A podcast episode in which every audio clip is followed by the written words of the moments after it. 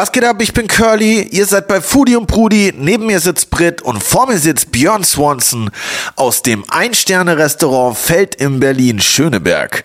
Warum er bei den US Marines war und was bei ihm auf keinen Fall auf den Teller kommt, erzählt er uns heute. Foodie und Prudi kommt jeden Dienstag zu euch, überall wo es Podcasts gibt. Folgt uns auch auf YouTube und auf Insta und lasst uns gerne einen Kommentar da.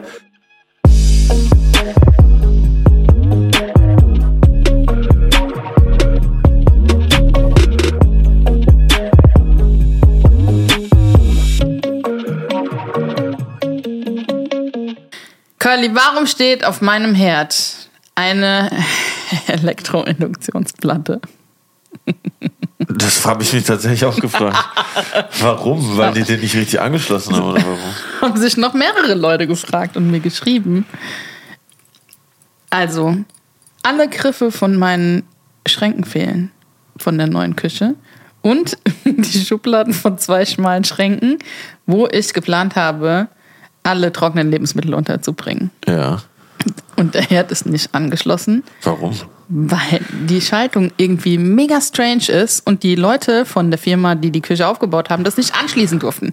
Willkommen in Deutschland. Dafür muss ich extra einen Elektriker anrufen oder eine Elektrikerin, die der mir den Herd anschließt. Ja, weil das Starkstrom ist halt.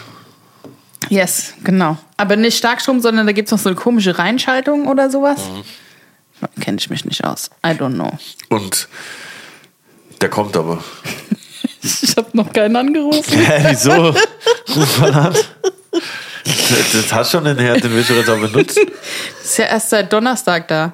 Und geht der Geschirrspüler schon? Ja. Ah, das ist ja schon mal nicht schlecht. Das ist das aller, allergeilste. Ich habe jetzt ein Waschbecken in der Küche mit laufendem Wasser und einen Geschirrspüler. Hast du denn jetzt einen Geschirrspüler? Nee, das pa- das passt bei mir nicht rein. I have no. Life-changing Moment. Ja, ich hatte ja die ganze Zeit einen. Mich so. ist das eigentlich. Eigentlich finde ich es irgendwie chillig, weil man wäscht dann halt immer alles schnell ab und dann ist es abgewaschen. Die Gefahr, dass ich da viele Sachen rumstehen lasse, äh, gibt's nicht. Weil die Küche so klein ist. Ja, nee, weil äh, du hast ja keinen Bock, dann zehn Teller gleichzeitig abzuwaschen. Deshalb wasche ich halt immer gleich ab, wenn die dreckig sind. Wie viele Teller hast du? Ich habe vier große, vier kleine. Okay. Und dann noch sechs Kuchenteller. Kuchen! Ja, Gibt's bei dir auch Kuchen? ja klar. Magst du selbst Kuchen? Nein. Warum? Nee, man, soll- man soll nur das machen, was man gut kann. Wenn ich einen Kuchen backen würde, das wäre das. Wär, Was gibt's denn? Kartoffelsalat und Würstchen? Hä? Was kannst du gut? Kochen, backen. Bratkartoffeln. Geil. Die kann ich richtig krass.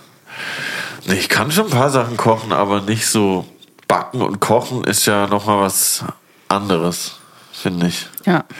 Und ich finde so mit so süßen Sachen, weiß nicht, habe ich mich ehrlich gesagt noch gar nicht so richtig beschäftigt im Machen, weil irgendwie habe ich so das Gefühl, dafür brauche ich dann so viele Sachen, die ich in der Küche nicht habe und die ich dann einmal kaufe und die dann halt vergammeln. Da gehe ich lieber zum äh, Café um die Ecke. ja, weil die machen jeden Tag Kuchen.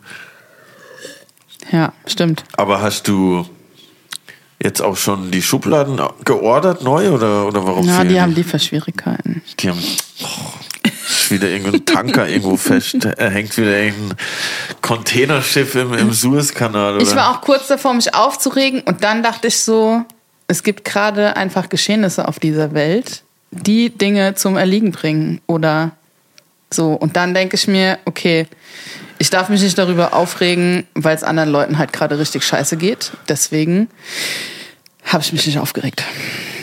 Ja, das stimmt. Man, man, man sollte sich auch über so Sachen nicht aufregen, aber irgendwann will man halt auch die Schubladen halt haben.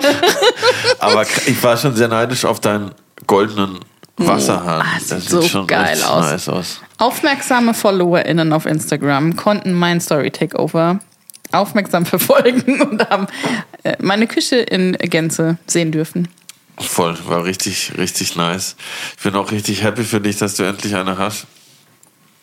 Und gespannt, was da jetzt äh, so gezaubert wird, wenn der Herd dann geht. Content für Foodie und Brudi natürlich. Ja, geil. was, wird, was ist denn so das Erste, was du auf dem Herd kochen wirst? Das erste, was ich auf dem Herd kochen werde, ist eine vegane Bratenjus. Oha. Und dann nehme ich meinen größten Topf mit. Gehen da fünf Liter rein oder noch mehr? Fünf oder zehn Liter. und dann wird vorgekocht und eingeweckt. Aber was ist denn eine vegane? Wie macht man eine vegane Bratenjus? Also, du brauchst Wurzelgemüse, Karotten, Knollensellerie, Pastinaken, Karotten, äh, Lauch. Ähm, und dann brätst du das ganz scharf an und löschst es mit Rotwein ab. Und dann lässt du das wieder ganz scharf anbraten und dann löschst du das wieder ab. Und du hast diese ganzen geilen Röstaromen. Ah, okay. Und am besten raspelst du das Gemüse ganz klein, damit halt mehr Oberfläche da ist und mehr Röstaromen entstehen können. Ja. Und genau, mit Rotwein löscht dann ab und kratzt es wieder vom Boden ab, lässt wieder einkochen und so weiter. Und dann machst du Pfefferkörner, Wacholderbeerchen dran und Und Ganz dann wird die auch wichtig. so ein bisschen dicker dann. ja, Kidneybohnen, aber mit der Sapsche aus der Dose. Und noch ein bisschen Sojasauce Ah, und okay. Ketchup, auch Paprikapulver mach ich auch dran. Du meinst mit diesem Saft aus der Dose, Ja, genau. dass es so ein bisschen bindet.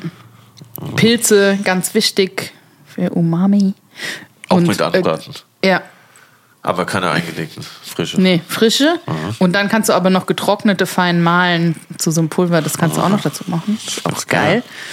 Und dann koche ich das einfach so einen halben Tag ein und fülle immer wieder auf mit Wein oder und Wasser. Und dann wird es durchgesiebt und abgeschmeckt und nochmal einreduziert. Und dann kommt es in Einmachgläser. Und dann geht's, und dann ist nur noch rund. irgendwie ein Drittel übrig von dem, was man am Anfang angesetzt hat. Ja, ich bin mal gespannt, was unser heutiger Gast so für Jus macht. Ich habe gehört, der macht auch die eine oder andere Jus. Jus. Oder hat schon äh, sogar im Fernsehen schon die ein oder andere Jus gemacht, habe ich gehört. Ja, und den einen und, an, und ein und oder anderen Herd abgeflammt, in Ja. Flammen gesetzt. Ja, da können wir Ina jetzt direkt mal dazu befragen. Ich bin gespannt. Herzlich willkommen. Björn Swanson. Hallo. Gute. Hallo, ich bin Curly. Herzlich willkommen bei Foodie und Brudi. Björn Swanson aus dem Feld, aber nicht nur aus dem Feld. Er hat schon sehr viele andere Sachen gemacht und darüber werden wir heute reden. Ja, freut mich dabei zu sein. Schön, dass du hier bist. Der Mann, der Küchen in Flammen setzt. Das halte ich für ein Gerücht. Ich glaube, wir haben das sogar äh, als Videobeweis, kann das sein? Ist alles Curly. bar. Ja, das kann sein, ja. Wir haben es wir haben's auch als Videobeweis schon Das ist alles. Post-Production. Das, hat so, das hat so nie stattgefunden, auf jeden Fall.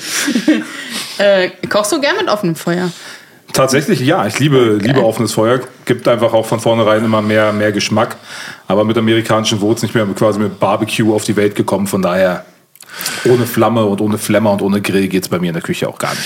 Da bin ich auf jeden Fall schon mal direkt neugierig geworden, wo ich das gesehen habe. Ähm, wie alt warst du denn, als du, ich glaube, zu deinem Onkel nach Amerika gegangen bist?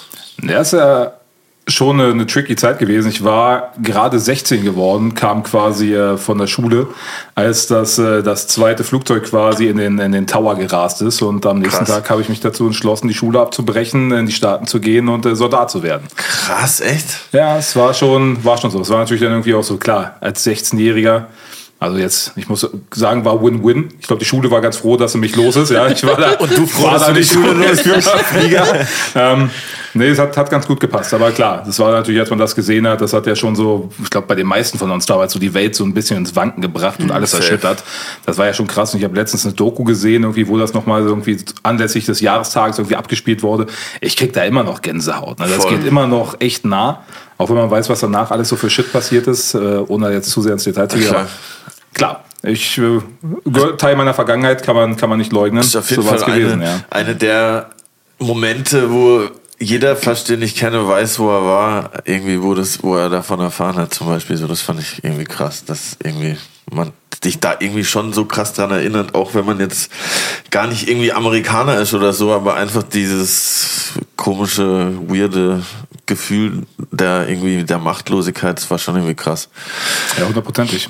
Bin ich voll bei dir. Und warst du aber davor schon auch in Amerika zu Besuch so bei Familie oder war das dann tatsächlich das erste Mal, wo du hingegangen bist? Nein, tatsächlich nicht. Also mein Papa kommt ja aus Kentucky. Also wir waren als Kinder eigentlich jedes Jahr ein, also einmal mindestens, meistens sogar zweimal im Jahr drüben bei der Fam. Ähm, ich habe ja in Berlin eigentlich nur meine Mutter, meine Schwester immer gehabt und äh, so ein bisschen, bisschen Randfamilie, aber der Großteil ist immer in den Staaten gewesen und da sehe ich mich ja auch eher. Also wenn man mich fragen würde, ob, als was ich mich fühle, dann erst als Amerikaner, dann eigentlich als Deutscher, weil wie gesagt, die Familie ist da und der gerade so als Sohn, wenn der Vater von dort kommt, dann ist man ja noch mal ein bisschen anders geprägt. Also das ist schon so meine, meine Herzensheimat, würde ich jetzt mal sagen. Krass. Das wäre jetzt auch meine Frage gewesen, warst du hier auf der amerikanischen und auf der deutschen Schule? Weil mit 16 so, so einen krassen Patriotismus zu entwickeln, wenn man sowas sieht, dann zu sagen, oh krass, ich gehe jetzt zum Militär oder bei den Marines warst du oder wusst du? Genau, ich hatte mich dann äh, später dann bei den Marines freiwillig gemeldet.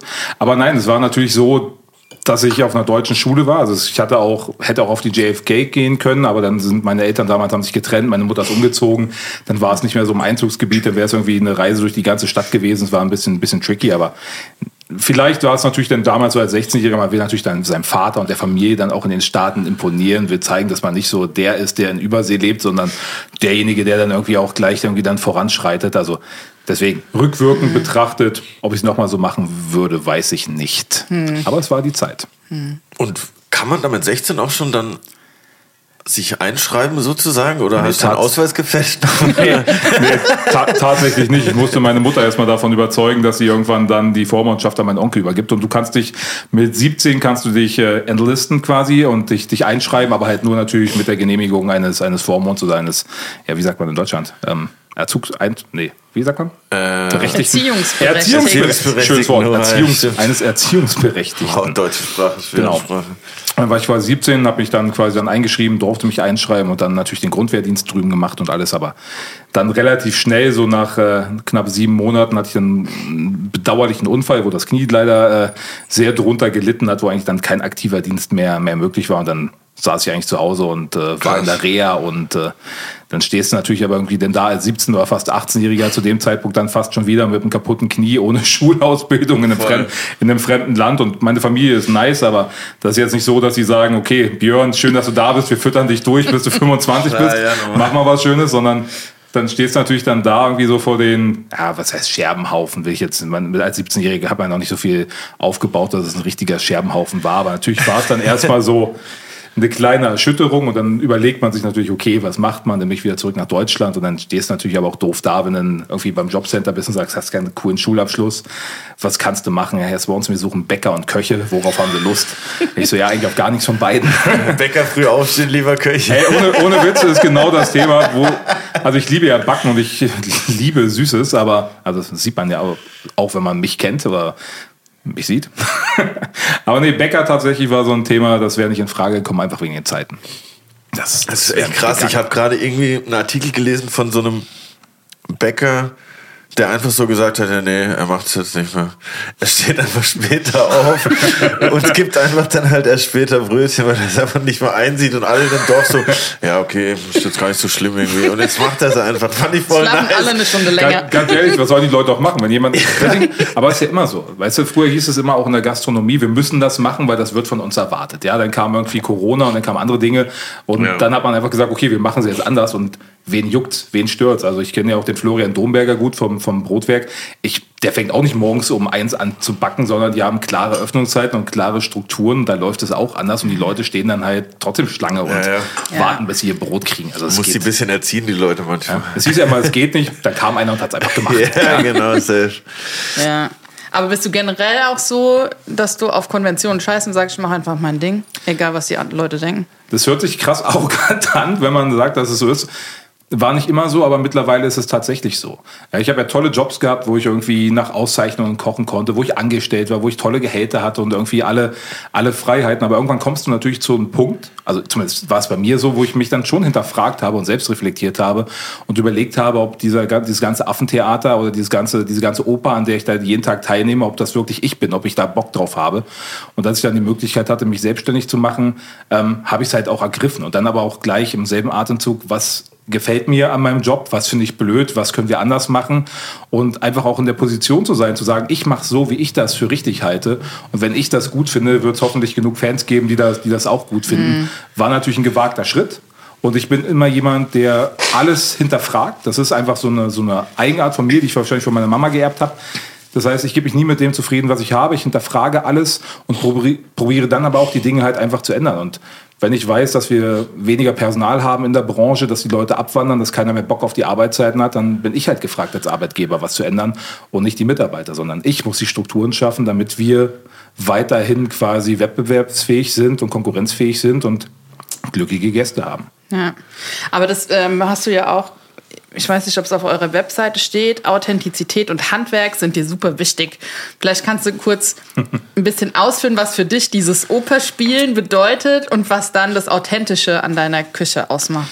Na, ich sag mal so, in den Jobs, die ich vorher hatte, du hast natürlich eine Erwartungshaltung die, die von dir einfach verlangt wird. Nicht nur Vergleich zum Arbeitgeber, für dem Hotel, für das man gearbeitet hat oder für die Firma, sondern auch von den Gästen. Und das war zum Beispiel jetzt im Golvit am Potsdamer Platz, wo du hast natürlich viel internationales Publikum, du hast einen angesagten Laden irgendwie mit viel, mit viel Covers und Elektromusik und einer cooler Bar. Das heißt, die Leute erwarten etwas von dir. Und du musst diese Erwartungshaltung erfüllen. Und dann ist man natürlich oft so in so einem Hamsterrad gefangen, dass man sagt, okay, die erwarten jetzt diese Art von Teller von mir. Die wollen sechs, sieben, acht, neun, 50 Handgriffe haben. Und die Produkte werden erwartet und die wollen aber Austern haben und die wollen Hamachi haben und die wollen Wagyu haben. Dann, dann machst du das halt, weil du denkst, das wird von dir erwartet. Und mit der Selbstständigkeit ist eigentlich dann das passiert, was ich eigentlich vorher schon wollte, dass ich gesagt habe, die Erwartungshaltung an mich definieren nicht andere, sondern ich erwart, erfülle die Erwartungshaltung an mich selber. Und mir ist eigentlich nicht scheißegal, was andere Leute von mir halten, sonst würde ich nicht auf dem Niveau kochen, sonst könnte ich auch irgendwie ja, einen Dönerladen aufmachen oder irgendwas anderes machen. Aber es ist schon so, dass ich mich von dem ganzen ganzen äußeren Druck befreit habe und sage, den Druck, den wir uns auferlegen, der kommt von innen heraus. Dass wir sagen, das wollen wir und nicht das wollen andere von uns. Hm. Was bedeutet es in der Küche? Also was, wie wirkt sich das auf das aus, was du kochst oder wie du Dinge verarbeitest? Ja, dass wir angefangen haben, natürlich irgendwie Teller zu kochen, die ich kannte. Ja, dass ich gesagt habe, okay, wir machen jetzt mal ein Reh mit irgendwas und dann habe ich angefangen, halt den Teller danach umzubauen und aufzubauen. Dann haben wir Probe gekocht, dann habe ich mir überlegt, okay, brauche ich den Chip da? Brauche ich das Gel? Brauche ich das Püree? Brauche ich nur, mache ich eine Nocke, mache ich drei Nocken?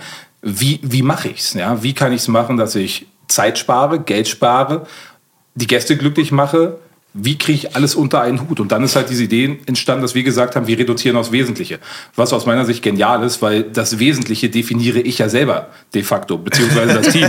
Ja, was was ist wesentlich? Wesentlich können auch 30 Handgriffe sein. Ich habe aber mal gesagt, auch wenn ich essen gegangen bin, mich hat es irgendwann genervt, dass egal welchen Teller du im Internet gesehen hast, bei welchem Foodblogger, du konntest früher, als ich in der Lehre war, du hast einen Teller von Harald Wohlfahrt gesehen oder von Dieter Müller und du wusstest, ah, das ist ein Dieter-Teller und das ist ein Harald-Teller. Dann ging es irgendwann los, jeder hatte seine selbst getöpferten Teller und jeder hatte seinen eigenen Schreiner, der seine Holzbretter für ihn gemacht hat und auf einmal sah jeder Teller gleich aus und du konntest nicht mehr richtig differenzieren, ist das jetzt der Teller von ihm oder ist es der Teller von dem? Und irgendwie jeder Landgasthof hat auf einmal bunte Teller gehabt und hat irgendwie dann mit äh, Xanthan irgendwelche Jellies hochgezogen und es sah halt irgendwie alles gleich aus. Und ich war irgendwann dieser Sache so überdrüssig, dass ich gesagt habe, ich will, ich sehne mich so ein bisschen nach Tradition wieder, nach, nach Einfachheit. Obwohl, wenn man sagt, man macht nur drei Sachen auf dem Teller, ist es ja de facto auch gar nicht einfach, weil drei Sachen auf den Teller zu bringen, die lecker sind, die geil sind, von denen die Gäste nicht enttäuscht sind, sondern glücklich sind, weil es halt auf das Wesentliche reduziert ist. Und das ist eigentlich so die Challenge, Dinge wegzulassen, aber gleichzeitig einen gleichwertigen Teller zu haben, wo man vorher vielleicht irgendwie zehn Handgriffe hatte, jetzt nur noch drei hat. Das ist schon, äh, mhm. schon eine Challenge, auch jeden Monat, dadurch, dass wir ja zwölf Karten im Jahr fahren, wir wechseln in jedem Monat das Menü, ist es halt jeden Monat krass. schon krass, dass man sagt, okay, wir haben Ideen, dann schreiben wir die zusammen als Team, dann kochen wir Probe und dann sitzen einfach zehn Leute am Tisch beim Probekochen und dann werden halt die Teller auseinandergepflückt und dann heißt es auf einmal, ja, aber brauchen wir das? Und brauchen wir das? Und warum machen wir das nicht so? Und dieses, dass man Dinge jetzt mehr hinterfragt und nicht einfach nur sagt, mhm. okay, wir machen jetzt hier irgendwie Sechserlei von irgendwas und hauen eine Nocke Kaviar rauf und dann gibt es irgendwie im nächsten Gang gibt's einen Langustin und danach gibt es einen Hummer. Sondern wir kochen ja bei neun Gängen auch siebenmal vegetarisch. Das darf man ja auch nicht vergessen. Es gibt einen Gang mit Fisch, einen Gang mit Fleisch, sieben Sachen sind vegetarisch. Und das ist schon, äh, das ist schon eine sportliche Herausforderung jeden Monat. Ja.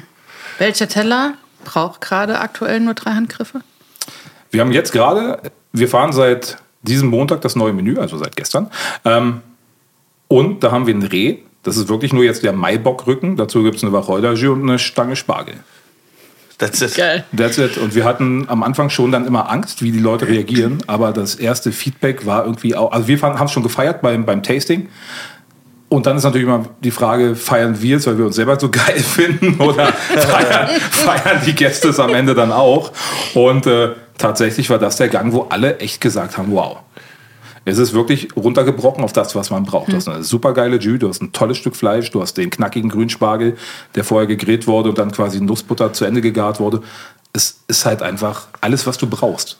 Aber halt sehr komprimiert. Und ich glaube, das ist einfach so die Stilistik, für die wir uns jetzt einfach entschieden haben. Und natürlich könnte man dann immer sagen, okay, die einen würden sagen, da fehlt mir jetzt ein Crumble und was Knuspriges und wir machen noch einen Cracker und da fehlt ein Püree und wir brauchen was Cremiges und vielleicht fehlt da Säure, aber wie gesagt, wir haben uns einfach für einen Weg entschieden und wir sind ja ein sehr junges Unternehmen. Es gibt uns ja jetzt noch nicht so lange und das ist natürlich jetzt irgendwie alles auch ein Entstehungsprozess in der Küche. Ich habe ja einen super coolen Küchenchef auch mit Max Kockert, der irgendwie auch schon drei Jahre bei mir im Golwit war, der jetzt die Küchenleitung mit mir zusammen macht und das ist einfach ein super, super, super spannendes äh, Thema, was wir da gerade haben. Einfach diese ganze, ganze Stilistik erstmal überhaupt weiter zu mhm. verfolgen und herauszuarbeiten und irgendwie da neue Wege auch für uns zu begehen. Ja.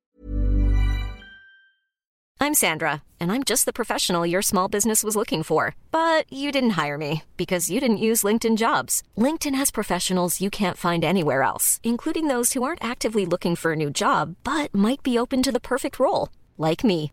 In a given month, over 70% of LinkedIn users don't visit other leading job sites. So if you're not looking on LinkedIn, you'll miss out on great candidates like Sandra. Start hiring professionals like a professional. Post your free job on linkedin.com/people today. Denkst du, dass ihr auch deswegen so schnell den ersten Stern bekommen habt? Einfach nach vier Wochen nach Eröffnung, weil du dein Team mitgenommen Also ich weiß nicht, wie viel du mitgenommen hast, aber den Küchenchef, obviously. nee, Max war damals tatsächlich noch nicht da. Ich habe dann am Anfang selber in der Küche gestanden mit einem, äh, mit einem Jungkoch, der zwei Wochen vorher ausgelernt hatte. Und äh, mit, mit Florian, der, der bei mir schon irgendwie den Service mit dem Golvit geleitet hat, der dann frei war. Das heißt, ich hatte einen Service, ich hatte Eski quasi als, als Jungkoch, der zwei Wochen aus der Lehre war und ich. Das heißt, den, den ersten Monat, den wir offen haben durften vor dem Lockdown, waren wir nur zu dritt, waren vom ersten Tag an lang auch ausgebucht. Das war schon, war schon knackig dann. Und dann hatten wir natürlich, äh, ab November waren wir dann zu und im März kam dann der Michelin-Stern. Und es gab ja dann auch eine große Debatte darüber, wie das sein kann, dass ein Restaurant, was so frisch offen hat, dann irgendwie auch ausgezeichnet wird. Wo ich aber auch dann gesagt habe, ich meine, ich zeichne mich ja nicht selber aus. Im Endeffekt haben wir gut gekocht und wir haben das gemacht, was wir machen und hatten eine, eine grobe Idee von dem, was wir machen wollen.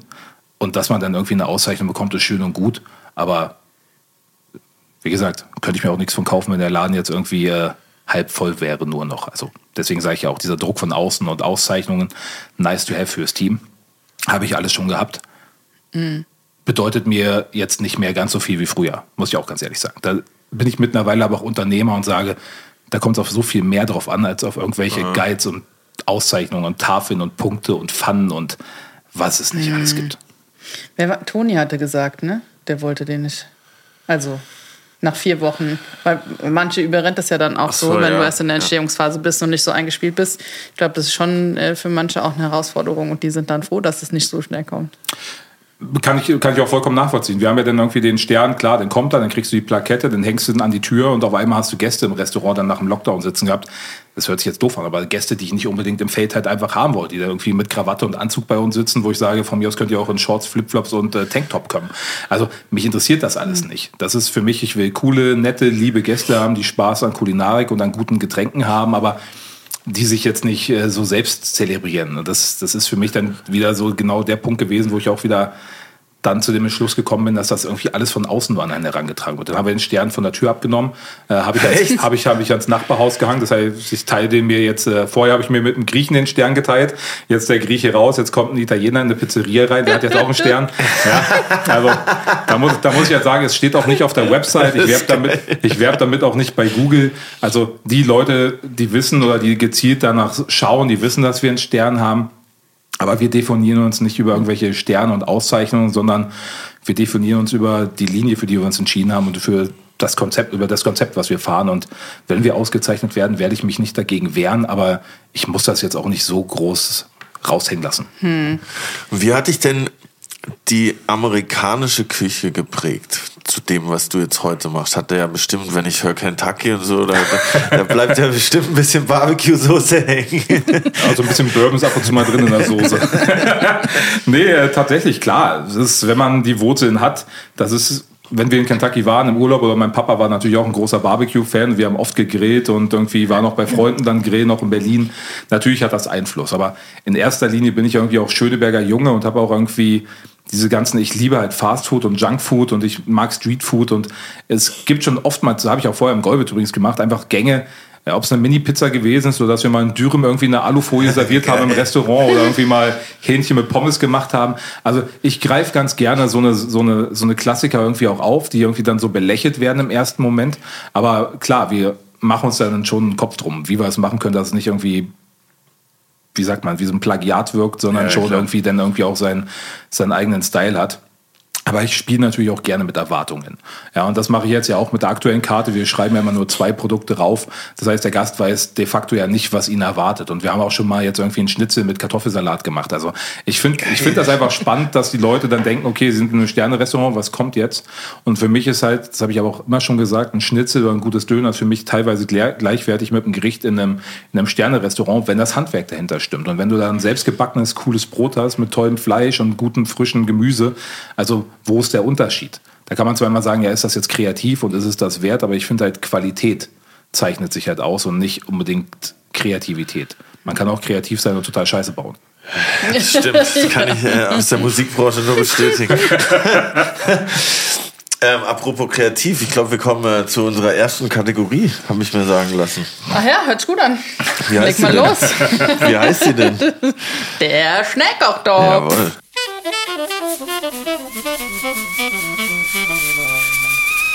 Schnellkochtopf. Und zwar haben wir zehn Entweder-Oder-Fragen für dich vorbereitet und Autsch. freuen uns auf deine Antworten. Und wie immer, Ladies first. Lachs oder Hering? Autsch, das ist schwierig. Also, ich müsste von beiden kotzen, wenn ich es esse, aber ich würde den Hering nehmen anstelle den Lachs. Da gehen wir gleich nochmal näher drauf ein. Golvé oder Feld? Fällt. Foie Gras oder Kaviar? Ja, Foie Gras, The Taste oder Kitchen Impossible? Kitchen Impossible, Berge oder Meer? Berge. Kentucky oder Schöneberg? Ah, Autsch. Äh, Schöneberg, Schweineschwarten oder Kartoffelchip? Schweineschwarten. Für immer Berlin oder irgendwann woanders? Für immer Berlin. Geil. Schweden oder- USA? USA. Döner oder Hotdog? Döner. Oha! Ich bin Schöneberger Kind, Da ja. haben wir einiges, worüber wir reden Aber müssen. echt.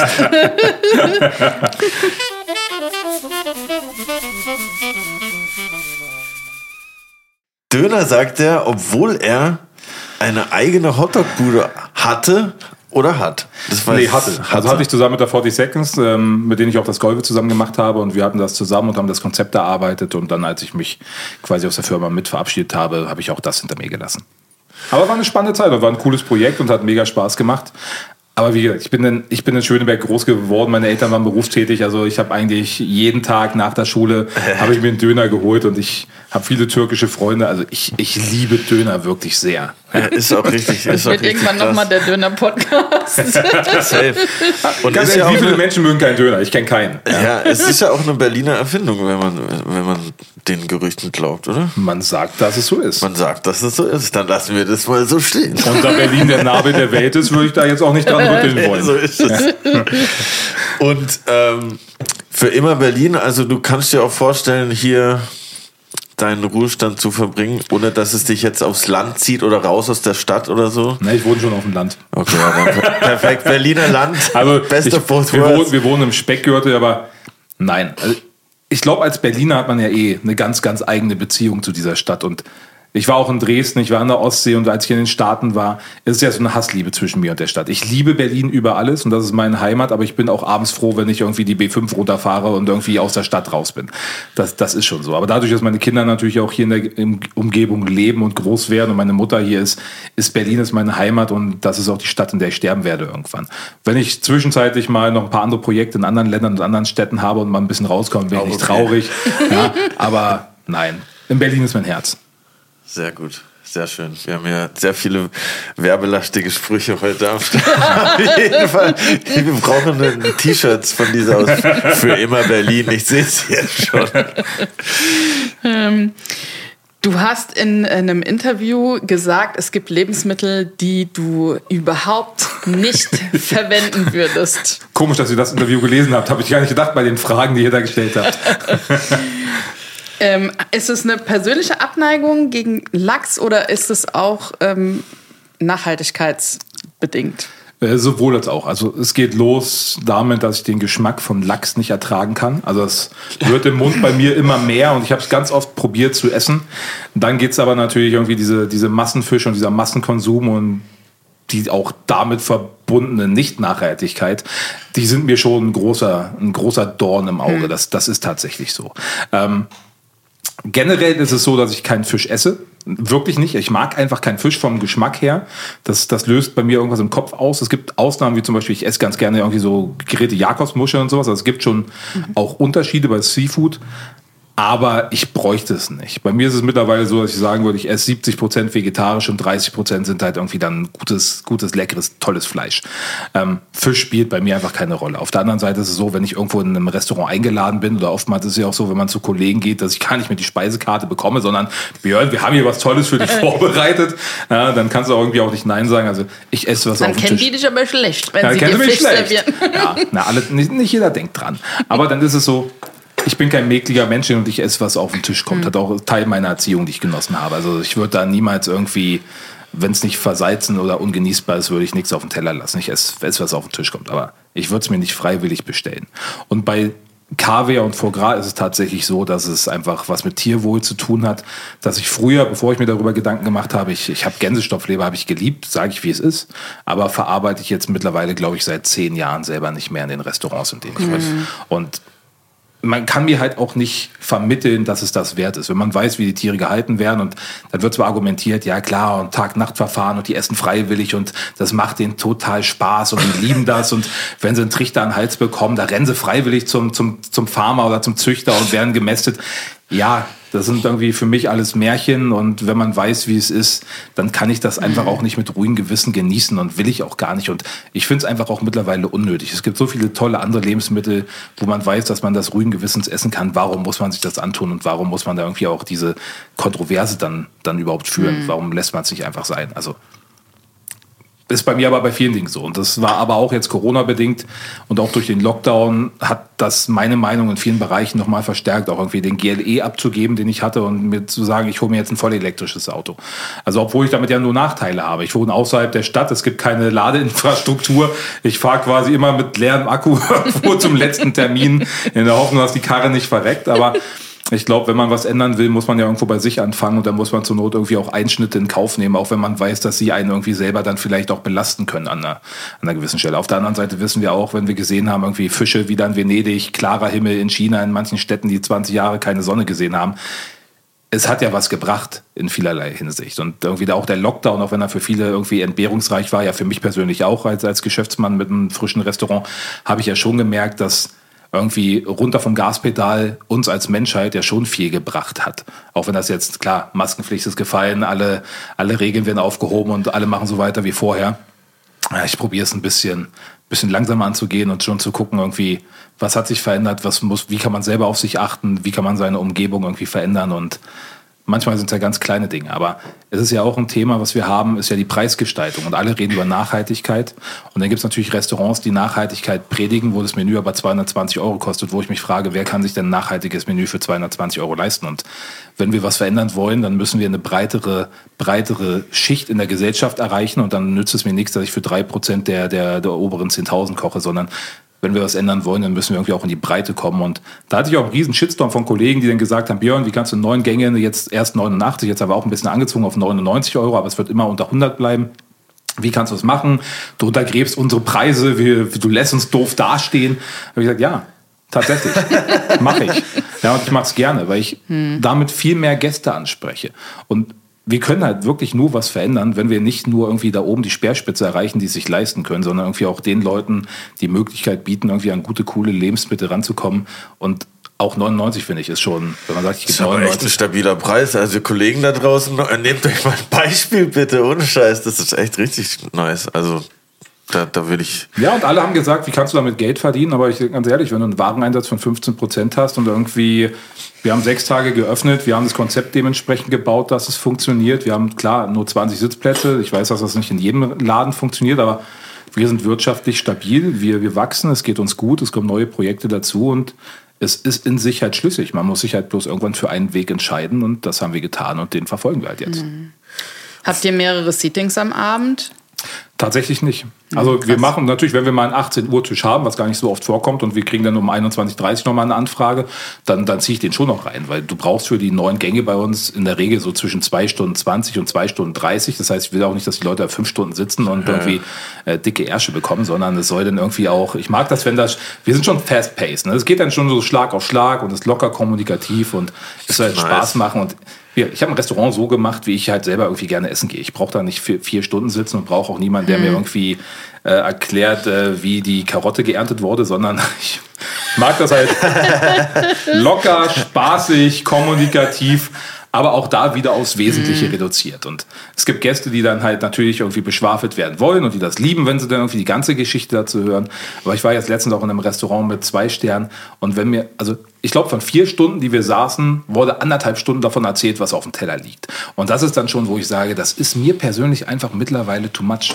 Ja, das ist klar. Hat jeder seine Vorlieben, jeder, jeder geht da dann auch ja gezielt hin. Für mich ist es halt nichts mehr. Und ich will dann halt natürlich das auch nicht bei mir im Restaurant. Ja, es kommt halt auch immer auf die Stimmung drauf an. Ne? Ich, letztes Jahr im September war ich bei Ricky. Das waren, glaube ich, auch vier Stunden.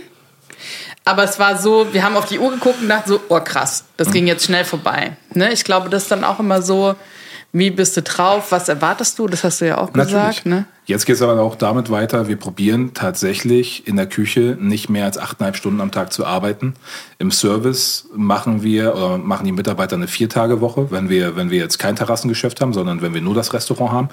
Und das halt bei einer offiziellen Sechstagewoche. Und mir ist halt wichtig, dass wir alles unter einen Hut kriegen, was ich ja vorhin gesagt habe. Und natürlich könnten wir auch 15 Gänge schicken und wir könnten eine ganz andere Show abliefern. Und das würde aber wieder dazu führen, dass die Leute nicht nur achteinhalb Stunden arbeiten, sondern dann vielleicht in der Küche wieder elf Stunden stehen.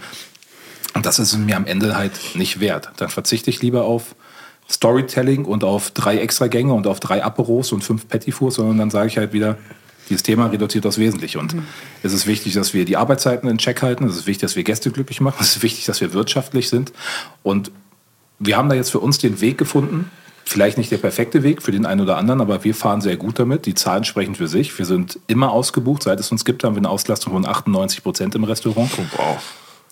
Ich weiß, wüsste jetzt nicht, worüber ich meckern soll. Von daher, es scheint irgendwie anzukommen, es scheint zu klappen und zu funktionieren, aber jeder Kollege muss natürlich für sich selber wissen, was ist, was ist da sein Weg. Aber ich glaube, wir haben da ja, einen ziemlich, ziemlich guten Weg für uns halt einfach gefunden, der einfach funktioniert und stabil ist. Seid ihr immer noch nur zu dritt oder ist das Team inzwischen gewachsen? Nee, ist gewachsen. Also im Service nur zu dritt. Ich habe jetzt in der Küche ordentlich aufgestockt. Da sind jetzt insgesamt fünf Leute in der Küche und drei im Service. Das heißt, wir haben acht Mitarbeiter bei 20 Gästen bei einer Sechs-Tage-Woche. Was aber auch dazu führt jetzt, also wir haben jetzt zwei neue Mitarbeiter seit Montag. Und ich will dann schon, dass es dann aber auch in der Küche so eine Art Zwei-Schicht-System gibt. Dass es einen Frühdienst gibt, einen Spätdienst gibt dass man dann irgendwie auch wieder einen hat, gerade bei den Auszubildenden, die wir haben, die dann auch das Thema natürlich irgendwie Stuff Food irgendwie dann noch, noch weiter vorantreiben, dass wir noch besser als Arbeitgeber werden können, damit wir die Mitarbeiter noch besser verpflegen. Also wir geben uns da schon viel Mühe, aber einfach, dass wir alles, was wir machen, einfach noch besser machen. Du hast eben sehr schelmisch gegrinst, als ich den Namen Ricky erwähnt habe. Ricky, Wer? einer unserer ersten Gäste. Wer ist dieser Ricky? Ricky Leaks? Mag Magst du mal ein bisschen aus dem Nähkästchen plaudern? Ricky, ich hoffe, du hörst mich. Jede Folge hört er. Nee, Ricky ist mega. Da habe ich riesen Respekt vor. Und ich fand es ein bisschen schade. Ich glaube, was ich dann so nach Kitchen Impossible gehört habe, dass ich habe ja hey, irgendwie 3000 neue Follower in einer Stunde und 500 Nachrichten von vielen alleinstehenden Hausfrauen übrigens. Aber ich habe auch, aber ich habe auch, aber ich habe auch drei Dickpics bekommen. Ja, ich, wir wollen mal sagen, wie es ist. Ja, ich bin, ich bin beliebt bei allen. Ähm, Nee, aber ich habe dann auch von vielen gehört, irgendwie, dass da natürlich, ja, und der aus Frankfurt und der war so, der ist so und so rüberkommen. Ich sage, weißt du, der war der zuvorkommendste Gastgeber, den, den man sich überhaupt vorstellen konnte. Der war super fair, der war super lieb, super nett. Ich meine, klar hat er sich ein bisschen gefreut, dass ich irgendwie auch an seiner Küche gescheitert bin, weil ich überhaupt nicht auf dem Schirm hatte, dass es vegan ist. Ich bin irgendwie, als ich einkaufen war, ich bin irgendwie 20 Liter Butter, 20 äh, Kilo Butter und 20 Liter Sahne gekommen. Ich wollte schon anfangen, Kartoffelpüree zu kochen. Ja, so, Björn, ich bin vegan. Ich so, nein, Damn. ich hasse dich. Ja, und dann muss man sagen, also das, was die machen aus dieser Küche, in der ich ja auch kochen musste, auf der Quadratmeter so klein, ne? mit so ja, klein, mit den winzig. ganzen Stufen und dann aber auch mit ja, auch mit dem Herd, der nicht Induktion ist, sondern mit Feuer beheizt ist und ein schöner Moteni, ein kleiner, angeblich der kleinste, der je gebaut wurde und dann ich bin da echt, also die Küche hat mich zum Verzweifeln gebracht, muss ich einfach sagen. Aber dass die da jeden Tag stehen und das machen auf dem Niveau, das ist einfach mega Respekt und alle Auszeichnungen, die hat, hat er zu Recht und ist ein super sympathischer, lieber, netter, toller Typ, äh, der auch schon bei mir danach im Feldessen war jetzt mal und alles. Also, wie gesagt, da würde ich auch nie was drauf kommen lassen. Aber tatsächlich habe ich dann von vielen gehört. Ich habe mir dann auch so bei Facebook mal die ganzen Foren durchgelesen, wollte auch gucken, wie ich abgeschnitten habe, wie ich angekommen bin. Man ist natürlich neugierig. Ja. Und dann, weiß ich, da gab es so viel Shitstorm, den er, glaube ich, gekriegt hat, dass er irgendwie unsympathisch und arrogant und der, der irgendwie haben sie irgendwie auch echt böse Wörter verwendet. Der Typ da mit seiner goldenen Pinzette, wo ich denke, ey, ganz Voll ehrlich. geil, die Pinzette, Shoutout. naja, dann weißt du, also, wie gesagt. Aber man muss auch sagen, Tim hat sich ja dann irgendwie auch, als wir die Sendung gesehen haben, hat sich auch tatsächlich, also, Alter, da habe ich dich hingeschickt. Ich so, ja. Also, ein Glück, dass du mich da nicht hingeschickt hast. Weil das ist natürlich so eine Küche, ja. die, die mir in vielerlei Form einfach fremd ist, weil ich einfach eine ganz andere Philosophie habe. Und, aber was ich jetzt schon gesagt habe, super Respekt. Auf die Ideen muss man erstmal kommen, das so zu machen, wie er es macht ich finde das toll, dass man sich da so viele Gedanken macht und da irgendwie auch seine eigene Handschrift macht. Und ich meine, es gibt ja auch einen Grund, warum er das erste vegane Sterne-Restaurant weltweit gewesen ist. Ja. Und spricht für ihn, spricht für Frankfurt und Voll. super cooler Typ. Liebe Grüße soll ich ausrichten. 069. liebe, liebe, liebe, liebe, Grüße. liebe Grüße zurück. Du hast vorhin gemeint, früher hat man noch gesehen, ist das ein Harald-Teller oder ein Dieter-Teller? Ja. Und war das deiner Meinung nach einfach, weil es weniger Leute gab, die es gemacht haben oder weil es noch kein Internet gab und man überall sehen konnte, wie sieht denn der andere Teller aus? Oder? Ich glaube, es ist beides tatsächlich ein bisschen. Ne? Also es hat natürlich damit angefangen, dass es jetzt nicht mehr irgendwie 100 Sterne Restaurants gibt, sondern gefühlt irgendwie 600 mit, ich weiß gar nicht, wie viel es wirklich gibt mit ein, zwei und drei Sternen, aber ein Batzen. Ich glaube, wir haben die meisten Sterne außerhalb Frankreichs, wenn ich, wenn ich mich jetzt nicht komplett täusche. Und natürlich hat das dazu geführt, aber auch wir hatten ja früher, als ich in der Lehre war, weißt, da kam der Feinschmecker einmal im Jahr raus äh. und dann gab es irgendwie die besten 500 Restaurants, da hast du die durchgeblättert und eingesuchtet und hast dir überlegt, wo du irgendwann mal vielleicht dich bewirbst, wenn du mal ausgelernt hast und sowas. Es war, es war ganz anders. Ne? Mhm. Heutzutage durch die ja, ständige Verfügbarkeit von Informationen auch und über Foodblogger, was alles toll ist, ist es einfach anders geworden. Und man, es wird mehr kopiert, es wird mehr abgekupfert und wie gesagt, für mich ist halt dieses Hamachi. Hamachi ist für mich so ein Ding. weißt du, und es gibt dann, Christian Bauer hat natürlich irgendwann angefangen und das ist so eins seiner Signatures und auf einmal siehst du halt in, bei Instagram von 20 anderen Köchen Gerichte, wo aber auch auf einmal Hamachi, Goke, Yuzu und dann eine fette Nocke Kaviar. Ja, ja? Und das ist für mich einfach zu viel Copy and Paste. Ich habe kein Problem damit, sich inspirieren zu lassen, aber wenn es dann offenkundig abgekupfert ist und man sich dann aber damit dann am Ende noch beweihräuchert, wie geil man ist, dann habe ich damit schon ein Problem. Sage ich auch ganz ehrlich. Also ich sage nicht, dass man irgendwie sich nicht inspirieren lassen darf. Und jeder holt sich seine Inspiration irgendwo. Aber wenn denn die Teller teilweise fast noch selbst oder gleich angerichtet sind, dann ist das für mich schon halt auch ein Armutszeugnis und zeigt einfach, dass man sich da nicht weitgehend genug Gedanken drum gemacht hat. Ja, ich voll nicht. Ich vergleiche das immer ein bisschen mit der Musikindustrie, so dass im Endeffekt auch ein Song kommt raus, voll erfolgreich, die nächsten 20 Songs klingen halt auch so normal. Und wie versuchst du es bei dir, wenn du jetzt neue Rezepte oder im Team entwickelt, versucht ihr euch dann auch so ein bisschen Macht ihr dann Flugmodus an, dass man nicht auf Instagram oder? Ja, wenn man mir bei Instagram folgt oder sieht, was ich mache, also ich folge niemanden, der bloggt. Ich folge keinen Foodbloggern, ich folge kein Foodmagazin. Ich schaue mir auch wirklich keine anderen Seiten an. Das heißt, Ich sitze ja mit Max und dem Team, wir sitzen zusammen, wir schreiben immer so drei Minuten im Voraus, wo wir einfach sagen, damit wir keine Produktwiederholungen haben, wo wir dann durchgehen, worauf haben wir Bock und wir gucken wirklich nicht links und rechts. Aber dadurch, dass wir halt, wie gesagt, nur einmal Fisch und einmal Fleisch haben und dann aber sagen, gut, Steinbutt, Kaviar, Hummer passt nicht zu uns, Langustin, Langusten passt nicht zu uns, ja, dann wird's halt die Forelle oder der Saibling. Also das heißt, wir limitieren uns auf der anderen Seite. Auf der anderen Seite durch diese Limitation sind wir natürlich auch wieder kreativ gefragt, weil was machen wir aus den Dingen, die wir haben? Und damit haben wir das Rad jetzt auch nicht neu erfunden, das machen ja schon viele andere.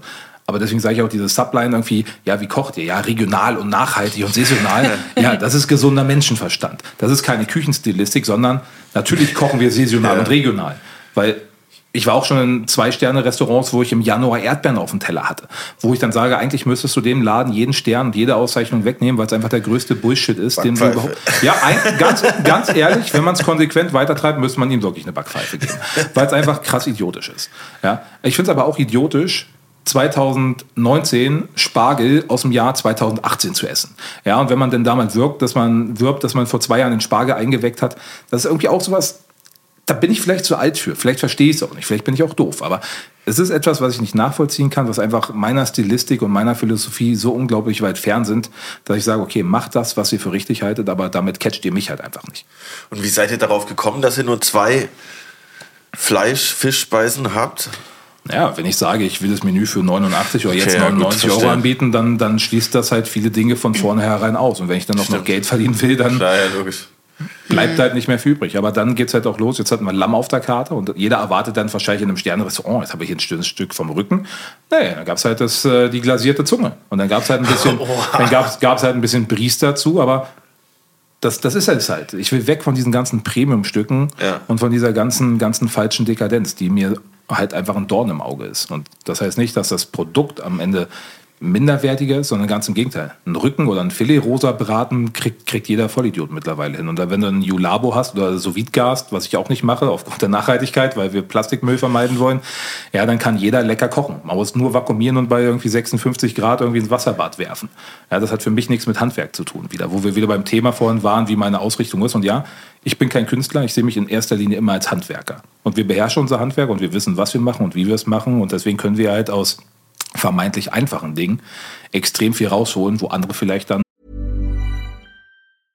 Want flexibility? Take yoga. Want flexibility with your health insurance? Check out United Healthcare Insurance Plans. Underwritten by Golden Rule Insurance Company, they offer flexible, budget friendly medical, dental, and vision coverage that may be right for you. More at uh1.com.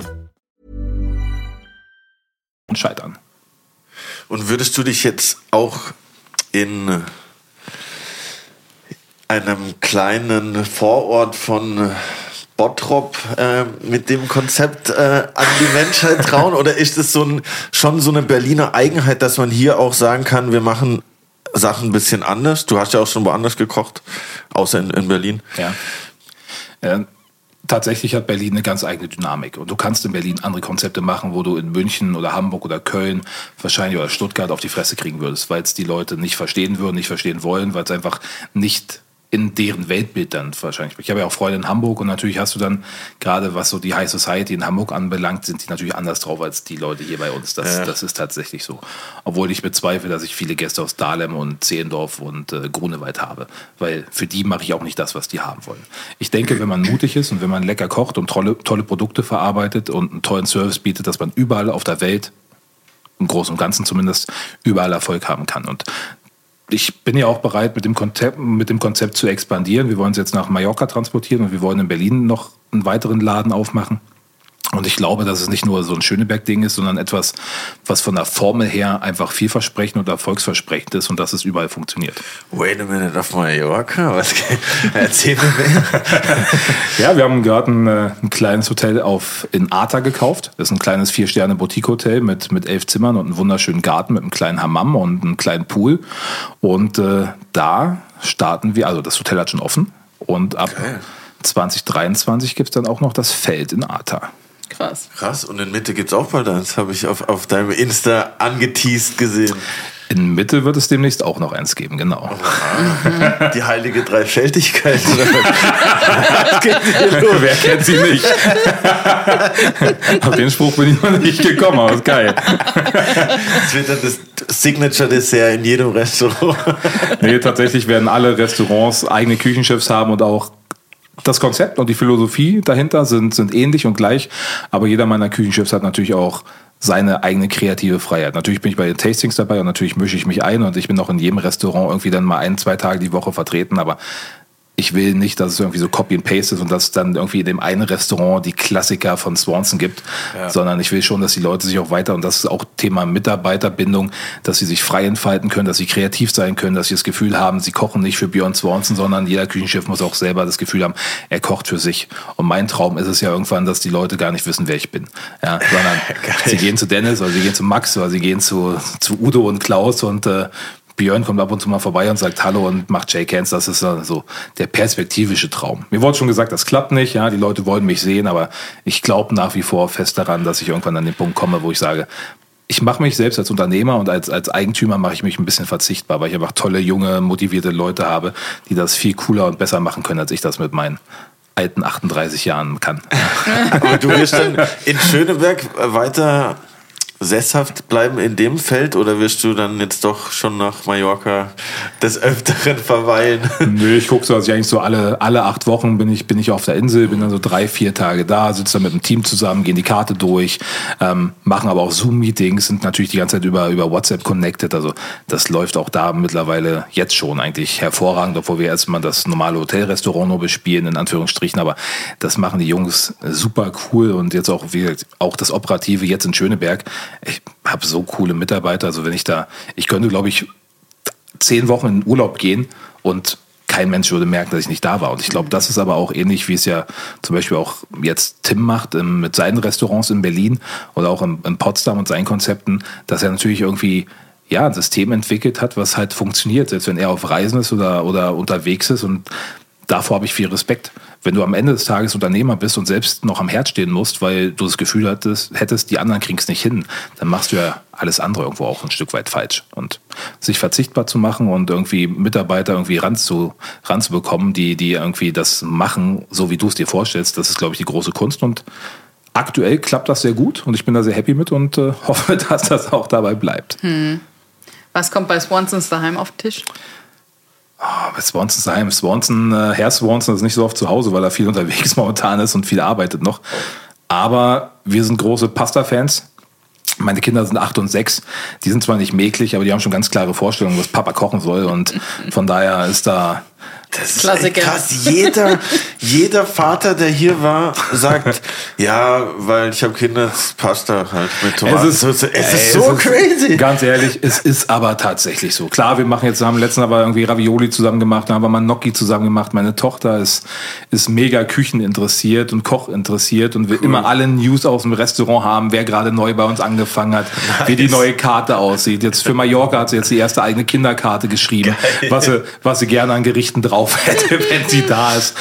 Ja, das, das ist schon cool. Aber klar, ich meine, Kinder war bei uns, bei mir auch nicht anders. Also so als Kind Mac and Cheese äh, habe ich, hab ich krass geliebt und gefeiert. Und ja, Pasta ist halt. Aber klar, wir haben wenig Zeit zu Hause. Die Kinder gehen auf eine Ganztagsschule, haben nebenbei Veranstaltungen, Sport, Karate, Singen, Tanzen, Theater, weiß der Geier was. Also es bleibt natürlich irgendwie immer so nur dann der Sonntag als Familie und da will man jetzt auch nicht fünf Stunden in der Küche stehen. Ja, also von daher macht man dann Dinge, die ganz ehrlich, manchmal bestellen wir auch einfach eine Pizza, machen Disney Plus an, sitzen auf, auf dem Sofa und haben einen schönen Abend. Ganz entspannt. Normal, ja. klar. Ja, ja. Wie es sein sollte. Nee, überhaupt nicht. Aber da wir gerade beim Kochen sind, kommen wir zum nächsten Kategorie. Oha! Zu allerlei aus Kühlhaus 3. Jawohl! Oha! allerlei aus Kühlhaus 3. Da muss ich jetzt schon meinem Gehirn kurz graben, was jetzt passiert. Aber ich habe einen Spitzenspaten, deshalb. Na, Dann grab mal, was passiert bei allerlei aus Kühlhaus 3? Wir haben drei Zutaten die wir bei uns gefunden haben im Kühlschrank, in diesem Fall im Brits Kühlschrank.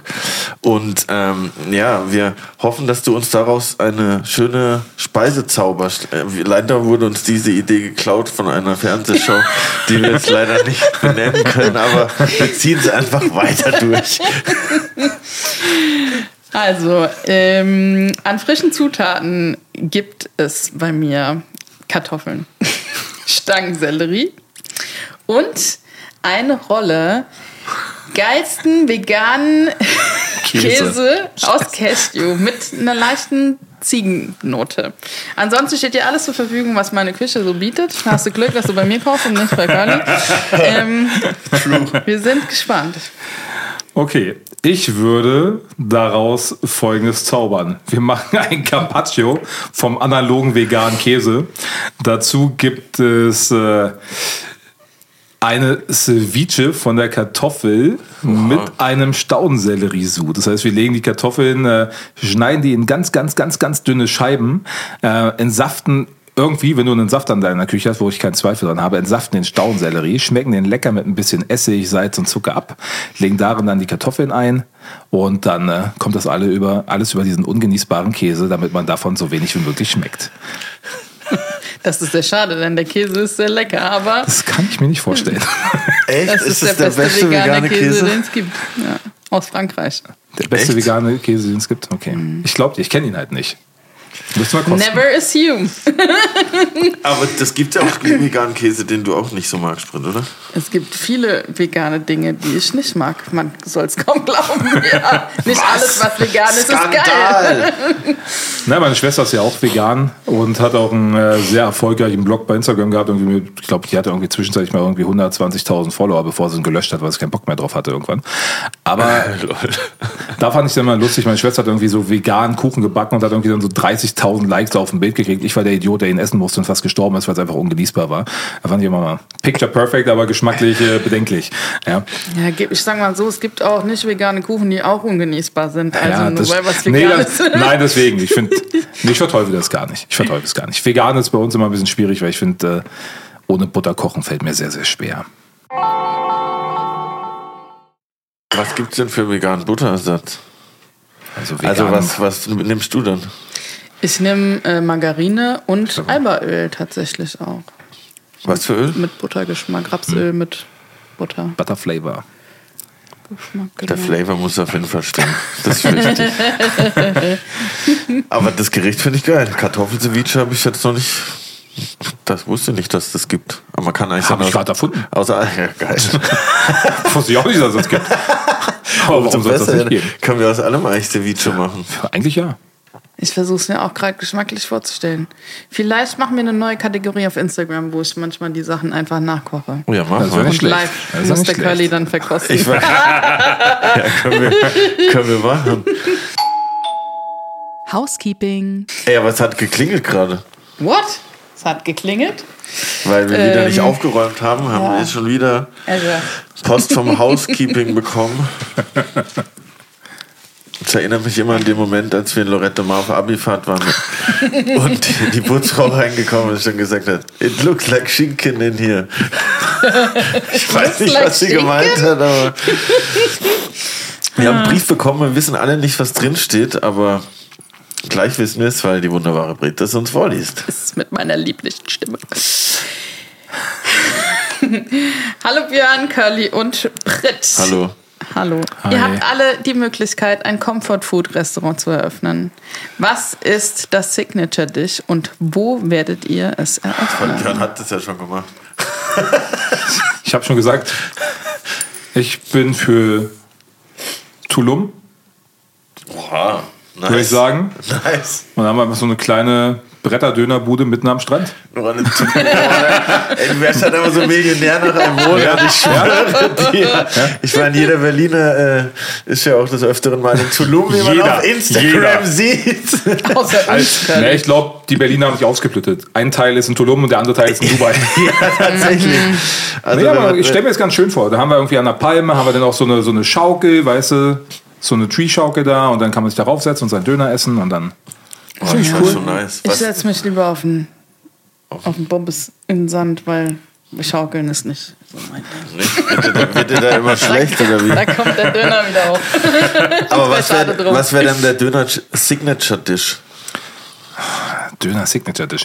Mit einer dadurch- mexikanischen wir, wir, Ja, wir sind ja, wir sind ja mitten am Strand, von daher denke ich schon, dass wir irgendwie so ein paar Angeln irgendwie in, ins Wasser hängen müssen. Oh. Vielleicht, vielleicht machen wir da irgendwie so Red Snapper, irgendwie sowas in den der Dreh. Red Snapper ist geil. Oder, weiß nicht, ich müssen mal gucken. Da gibt es auch bestimmt geile Langusten, dass man sagt, man macht so einen Langustenkebab.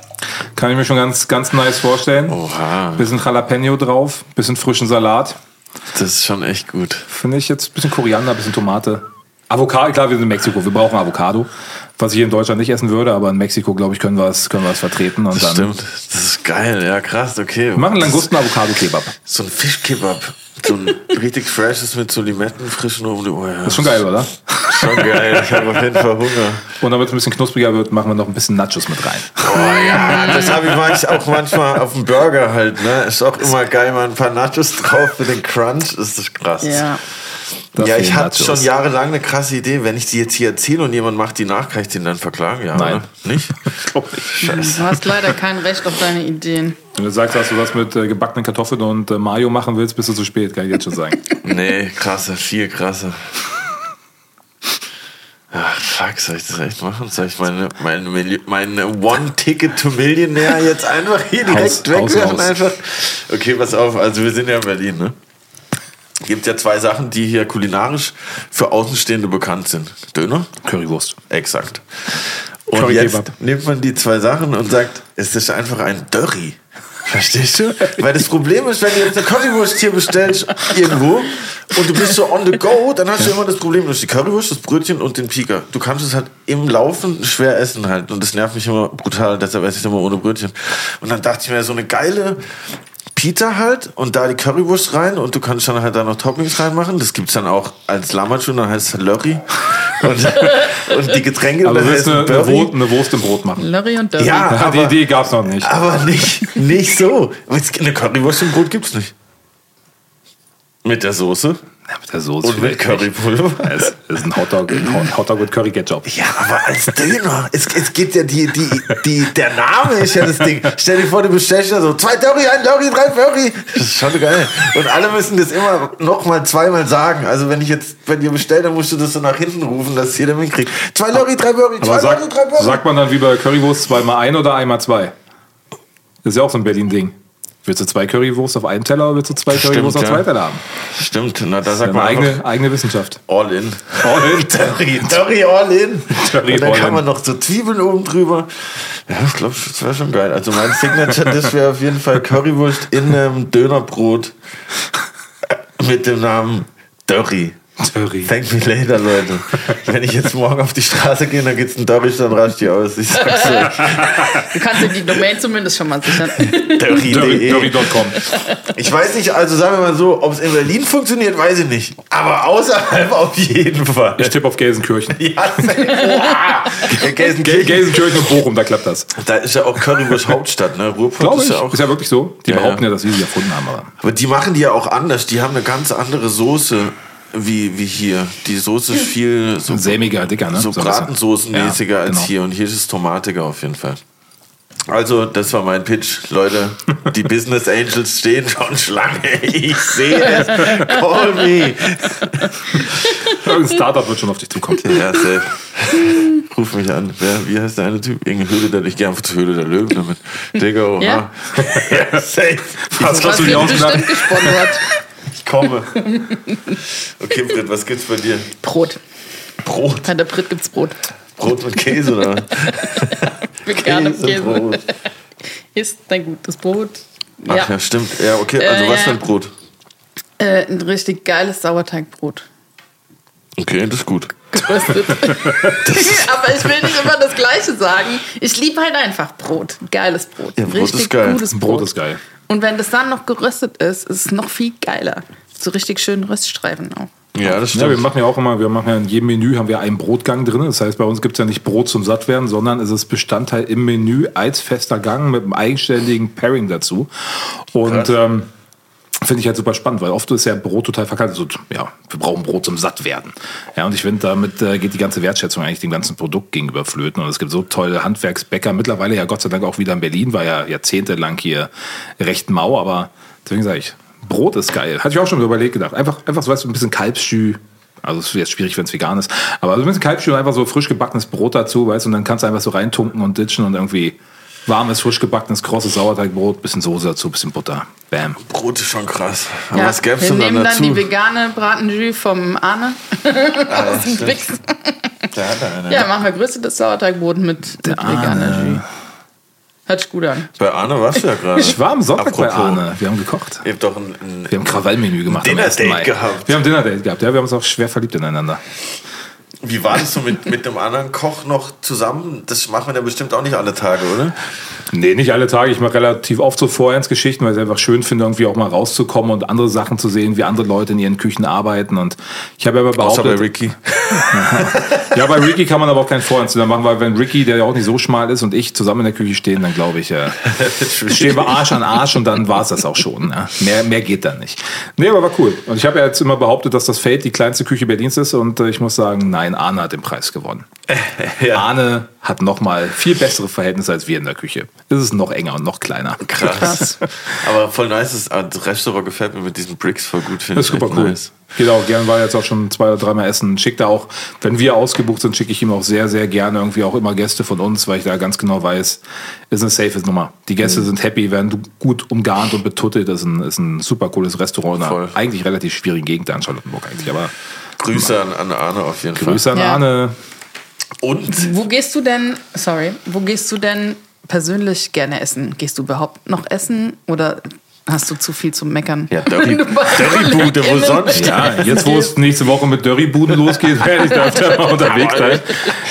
Nee, tatsächlich, nicht nur, weil wir heute im Orania sitzen. Also ich bin heute Abend auch dann, dann wieder im Orania irgendwie unten im Restaurant. Ich glaube jetzt zum dritten Mal irgendwie gefühlt in drei Monaten, weil ich mich in die Ente verliebt habe. Ähm, ansonsten war ich jetzt ein paar Mal bei Arne gewesen auch, ta tatsächlich. Aber so oft komme ich auch nicht dazu, essen zu gehen in Berlin. Das, das fehlt mir so ein bisschen, aber da ist einfach die Zeit momentan zu knapp für. Ah, Kurz, äh, kurzfristig planst du ja auch eher aus der Küche auszusteigen und eher als Unternehmer zu fungieren, hast du dann Ja. wieder mehr Zeit essen zu Wenn gehen. das, wenn das dann irgendwann in 15 bis 20 Jahren soweit ist, dann freue ich mich drauf. Ah, wir freuen uns jetzt auf was, was wir fast vergessen hätten. ja, Und auf zwar zwei eingeschweißte Geschenke. Oha, Oh, oh, oh. es gibt Geschenke. Es gibt Geschenke.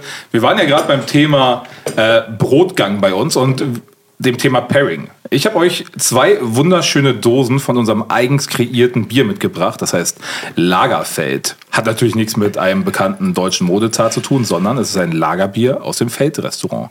Geil. Und der Mann, der da drauf ist, bin ich, aber mit weißen Haaren und Sonnenbrille. Geil. Vielen Dank. Da ist Genau, der Scheitel aber auf der falschen Seite. Ja. haben, wir, haben wir nicht bedacht beim Design. nee, genau. Ähm, Ein Starkbier auch. das ist ein stark, ballert genau. ja Es hat, hat 8% in der Dose, ist mit rote Beete. Beete. Geil. Mit rote Beete, äh, Aprikose und rosa Pfeffer gebraut, äh, mit belgischer Hefe. Und ich habe da eine tolle Kooperation mit Brewdog, ähm, die das Bier quasi nach, nach, meinen, äh, nach meinen Vorstellungen brauen. Und ähm, Kann man das kaufen bei euch? das kann man bei uns kaufen. Und es ist halt immer, also wir machen so zwei bis drei Biere im Jahr, die immer anders sind. Und die aber immer dann quasi zum, Bier, zum Brotgang gereicht werden.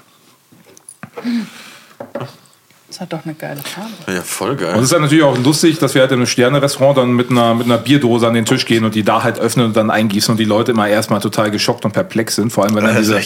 diese rosane Brause rauskommt und alle denken, es ist total fruity und rote Beete und Aprikose. Aber es ist halt super her, herb einfach und hat halt schon, hat halt schon Bums. Voll. Das ballert schon anders. Krass. Aber bist du eher der, bist also eher der Bier- oder eher der Weintrinker Ich, generell? ich, ich, da würde ich mich nicht, also wenn ihr jetzt entweder oder da die Frage gestellt hättet, hätte ich nicht darauf geantwortet. Bein! Wir! Bierschorle.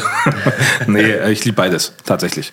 Also ich liebe guten Wein, ich liebe gutes Bier, aber auch da wieder, ich finde Bierhandwerk ist total unterschätzt und irgendwie verpönt, gerade irgendwie in der gehobenen Gastronomie und dass das jetzt immer mehr Einzug erhält, ist mir irgendwie auch so ein, einfach ein wichtiges Anliegen, weil ich es einfach toll finde. Ich finde, es ist spannend spannend, es ist schön, es ist lecker und es passt tatsächlich auch zu vielen Pairings einfach hervorragend. Zu vielen Gerichten passt ein Bier oftmals besser als ein Wein. Und da muss man die Leute einfach nur noch ein bisschen, bisschen rankriegen, dass wir, dass wir da hinkommen. Aber ich glaube, das schmeckt kommt gerade ziemlich stark auch diese, äh, diese Bierkultur wieder zurück. Ne? Also, ja. Habe hab ich auch das Gefühl. Es gibt natürlich viele Startups, viele kleinere Brauereien jetzt, die es machen. Was mir bei Brewdog wichtig ist, ist die erste CO2-neutrale Brauerei weltweit. Und das ist natürlich dann irgendwie auch wieder ein wichtiger Aspekt, wenn man sagt, wir wollen nachhaltig sein. Dementsprechend suchen wir auch unsere Partner aus. Und deswegen machen wir auch zum Beispiel, wenn wir manchmal das Brot nicht selber backen, weil wir sagen, jetzt haben wir mal wieder irgendwie Bock auf Florian Domberger und sein Brot, dann haben wir das halt auch drauf. Und da weiß ich, es wird mit dem Lastenrad ausgefahren und ich weiß, wie es produziert wird, unter welchen Arbeitsbedingungen. Also da bin ich schon sehr selektiv, was das anbelangt auch. Habt ihr eine crazy Story, wo ihr euren Sauerteig her habt? Manche bringen den ja aus fremden Ländern mit und ist über 20 Jahre alt. Na, wir, Im Restaurant selber, wir backen selber kein Sauerteigbrot. Wir machen, machen andere Brote. Jetzt haben wir gerade, äh, hatten wir jetzt eine Käseschruppe drauf. Jetzt haben wir gerade irgendwie, machen wir ein Bierbrot äh, mit, äh, mit Nigella drin, also mit schwarzem Kümmel. Ähm, weil Sauerteig ist einfach bei uns die Temperaturen, die wir in der Küche haben und die Lagermöglichkeiten, ist alles so ein bisschen suboptimal. Aber dann ist einfach auch die Küche das ist dann ein sehr großer Aufwand auch. Ich weiß, kann man machen, aber würde mir zu viel Zeit für flöten gehen. Das heißt, Sauerteigbrot, wenn wir es machen, holen wir uns unseren Florian und äh, wenn wir jetzt ein Menü haben, wo wir kein Sauerteigbrot haben, sondern was eigenes backen, dann machen wir es halt ohne Sauerteig. Ich muss auch sagen, Sauerteigbrot ist gerade schon so sehr angesagt in der, in der Sterneküche. So in jedem Restaurant, in Überall, jedem ja. Sternenrestaurant, wo ich war so, yo, wir haben hier das krasse Sauerteigbrot am Start, Bruder, check mal aus. Das ist echt super krass. Also ich liebe das auch, mir ist es bist so aufgefallen. Es ist, es ist schon gerade so der Liebling auf dem, auf dem Brotsektor als äh, Brot im gehobenen Restaurant. Ja, ich liebe es auch, aber jetzt gerade im aktuellen Menü, wir, wir haben jetzt ein Gericht, äh, was auch äh, komplett vegetarisch ist halt beim Brotgang, wie heißt äh, Don't Call It Gulasch. Ja, das heißt, da haben wir quasi ein äh, vegetarisches Gulasch angesetzt. Da kommt dann so einfach Sauerrahm rauf, ein bisschen in so eine, also ist dann kalt quasi, wie ein, wie ein äh, Gulasch-Kompott. Dann kommt ein bisschen Sour Cream rauf, die wir, die wir irgendwie von der gläsernen Molkerei haben. Bisschen frischer Schnittlauch und dann haben wir halt dieses Meerkorn oder dieses Nigella-Brötchen eigentlich dazu, was irgendwie frisch aus dem Ofen kommt und dann sna- gibt's kein Besteck, die Leute reißen sich das heiße Brot auf, snacken das aus der Schale dann direkt raus und sowas. Und das, wie gesagt, wenn ich, auch bei Brot kann man kreativ sein und sich irgendwie auch mal ein bisschen, bisschen vom, vom sicheren Terrain wegbewegen. Ja.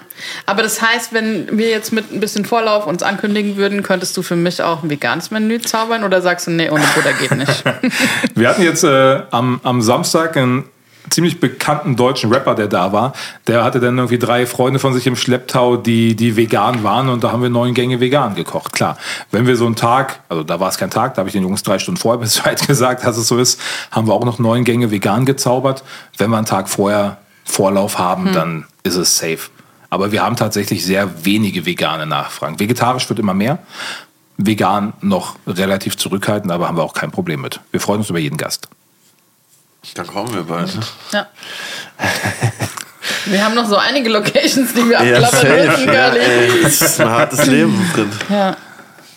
Und wie ist es denn eigentlich für dich gewesen, als du zum ersten Mal so mit Fernsehen in, Berührung kamst und wie, war das für dich so voll crazy aufregend oder dachtest du so, ich nehme das einfach mit oder war das immer dein Goal oder wie? Ja, es war schon ein Goal, muss ich ganz ehrlich sagen. ne? Das ist auf der einen Seite, auch wenn man es mir manchmal nicht ansieht, ich glaube schon, dass ich eigentlich eher introvertiert und zurückhaltend und, Ja. und schüchtern bin, ja, wenn ich mich nicht wohlfühle. Aber tatsächlich und beim Fernsehen, als ich das erste Mal irgendwie dann bei The Taste als Gastjuror war, irgendwie, wenn man die ganze Maschinerie dahinter sieht und die ganzen, ganzen Mitarbeiter, die einen da irgendwie betütteln und wenn man sieht, wie groß das alles ist, da fühlt man sich dann relativ schnell sehr, sehr klein und ähm, war ich auch mega nervös und Klar, ich meine, Kitchen Impossible ist, glaube ich, für jeden Koch in Deutschland irgendwie fast irgendwie so, ja, so ein Goal, was er gerne machen würde, wenn man sich dann schon fragt, cool, wo schicke ich ihn hin? Und dann hätte ich ihn nach Kentucky geschickt oder irgendwie zu meiner Oma oder weiß der Geier was, man. Und dann wirst du irgendwie mitten im Lockdown angeschrieben, sag mal Björn, hast du nicht Bock bei so einer Heimatstaffel mitzumachen? Wir drehen im Januar und dann denkst du so, geil, super. Zwei Monate auf der Couch gesessen in einer harten Depression, weil du gerade irgendwie deinen Laden dicht gemacht hast, irgendwie nicht weißt, wann das zu Ende ist und dann stehst du halt da und sollst irgendwie dann performen vor der Kamera. Das war schon, das war schon eine krasse Challenge, muss man sagen. Und das hat ja dann fast ein Jahr bis zur Ausstrahlung gedauert. krass, Aber es war dann schon, ich habe mich mega drüber gefreut und auch die Resonanz danach. Also ich glaube, ich bin durch die Bank weg, habe ich gutes Feedback gekriegt. Ob gewonnen oder verloren, spielt eigentlich auch bei Kitchen Possible keine große Rolle, sondern ja. irgendwie, wie bist du rübergekommen, war es charmant, fand, das, fand ich die Leute nett und ich glaube, da hatte ich viel Zuspruch, aber mir wäre es schon lieber gewesen, wenn ich irgendwo an einem anderen Ende der Welt gewesen wäre, um irgendwie auch mal was zu sehen, was ich vielleicht noch nicht kenne. Und so war es halt Frankfurt und Hamburg. Und wenn man aus Berlin kommt, weiß man ja auch, dass es nur eine coole Stadt in Deutschland gibt. Aber ist es so, mh, mm, Du bist ja durchaus auch kritisch gegenüber solchen Bewertungssystemen unterwegs, ne? Und sagst, äh, ja. ja, Michelin muss jetzt nicht unbedingt sein und äh, hängst den da beim Nachbarn ans Haus. Ähm, ist es nicht mit solchen Fernsehserien genauso am Ende, weil du wirst ja permanent, du stehst ja unter permanenter Bewertung, also nicht nur vom Publikum, was später vom Fernsehen zuschaut, sondern eben auch von den anderen Leuten. Natürlich, wir hatten jetzt auch viele Gäste, die dann über Kitchen Impossible oder aufgrund von Kitchen Impossible reserviert haben und dann ist Herr Swans am Abend dann halt nicht da gewesen und dann gab es natürlich dann auch gleich eine Kritik hier und dann nur drei Sterne oder vier Sterne und ja, es war alles toll, aber Herr Swans war leider nicht persönlich da. Das ist natürlich dann, wo man sich dann irgendwie so ja. dann auch denkt, so okay, ist halt so drauf gepupst. Ja, und dann ähm, meine Aufgabe als erstes oder als Unternehmer ist es, glaube ich, das Restaurant zu füllen. Und natürlich so ein Format, mit dem man so eine, so eine Reichweite generiert, einfach auch wichtig, um, um das Restaurant publik zu machen. Ich gebe nichts auf meinen eigenen Fame. Also ich brauche keine Selbstbeweihräucherung, ich brauche keine Auszeichnungen, aber natürlich, ähnlich wie mit den Auszeichnungen, ist es natürlich auch schon irgendwo ein Marketinginstrument, was man natürlich dann auch nutzt. Also ich würde jetzt nicht sagen, ich nutze den Stern nicht und ohne den Stern wäre ich nicht bei Kitchen Impossible vielleicht gewesen, weil ich wäre nicht auf der Madrid Fusion als einziger deutscher Gastkoch eingeladen gewesen. Also das, das bietet natürlich auch eine große Reichweite, mit der man natürlich dann spielt. Aber, das sage ich halt auch ganz ehrlich, wenn der Stern morgen weg wäre, würde mir kein Zacken aus der Krone brechen und wir würden genauso weiterarbeiten wie bisher. Und ich würde da keine Depression von kriegen oder irgendwie traurig sein, sondern wir nutzen das, was wir haben, so gut wie wir es können, solange wir es haben und wenn die Umstände sich irgendwann ändern, machen wir dann halt aus den Umständen das Beste. Mhm. Wird halt schwierig, dein Gesicht aus den Läden rauszuhalten, wenn du im Fernsehen ständig auftrittst. Das ist ja nicht so, man kann doch Bilder aufhängen. Nee, du hängst einfach so ein die, mit, die, Mitarbeiter, die Mitarbeiter haben so eine Papiermaske mit, mit, meinem Gesicht drauf. Ihr kennt doch diese Pappaufsteller, steht einfach einer. Ja gut, jetzt aber, du sagst es aber natürlich, jetzt wäre ja die Frage, welches Format sollte jetzt noch kommen, bei dem ich mitmache. Also ich werde sicher... Nur noch Podcast. Podcast. Ich werde vielleicht... Ja, ich werde ich werde Podcaster. Haben wir von drüber geredet. Ähm, genau. nee, aber tatsächlich, also Kitchen Impossible war so dass das Ziel, was ich medial eigentlich hatte. Das habe ich jetzt erreicht. Wenn da irgendwann noch mal eine Anfrage käme, wäre ich sicherlich nicht abgeneigt. Ansonsten wüsste ich von den aktuellen Formaten jetzt nicht, was mich da reizt. Und ich bin jetzt aber auch nicht jemand, der sagt, er muss dann irgendwie bei jeder Kochsendung, die es im deutschen Fernsehen gibt, irgendwie dann als Gastjuror oder als Koch dann irgendwie durch die Reihen rennen. Also mhm. Das, das nicht. Klar, es ist auch ein lukratives Pflaster, auf dem man sich dann bewegt und das ist schon, schon schön.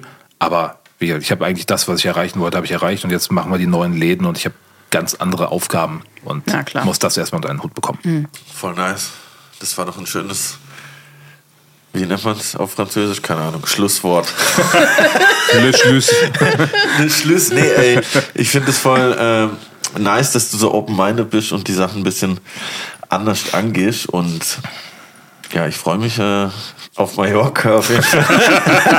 ja, vielleicht kommen Sie vorher nach Schöneberg und dann fahren wir nach Mallorca. Ja, nee, aber vielen Dank, dass du da warst. Das war eine richtig informative Folge. Leute, checkt auf jeden Fall äh, das Fernsehen aus. Kitchen Impossible, die Folge kann ich nur jedem ans Herz legen. Die war sehr unterhaltsam.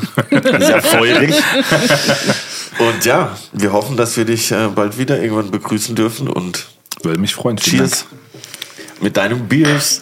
Cheers. Cheers. Danke, dass du da warst. Ich habe zu danken.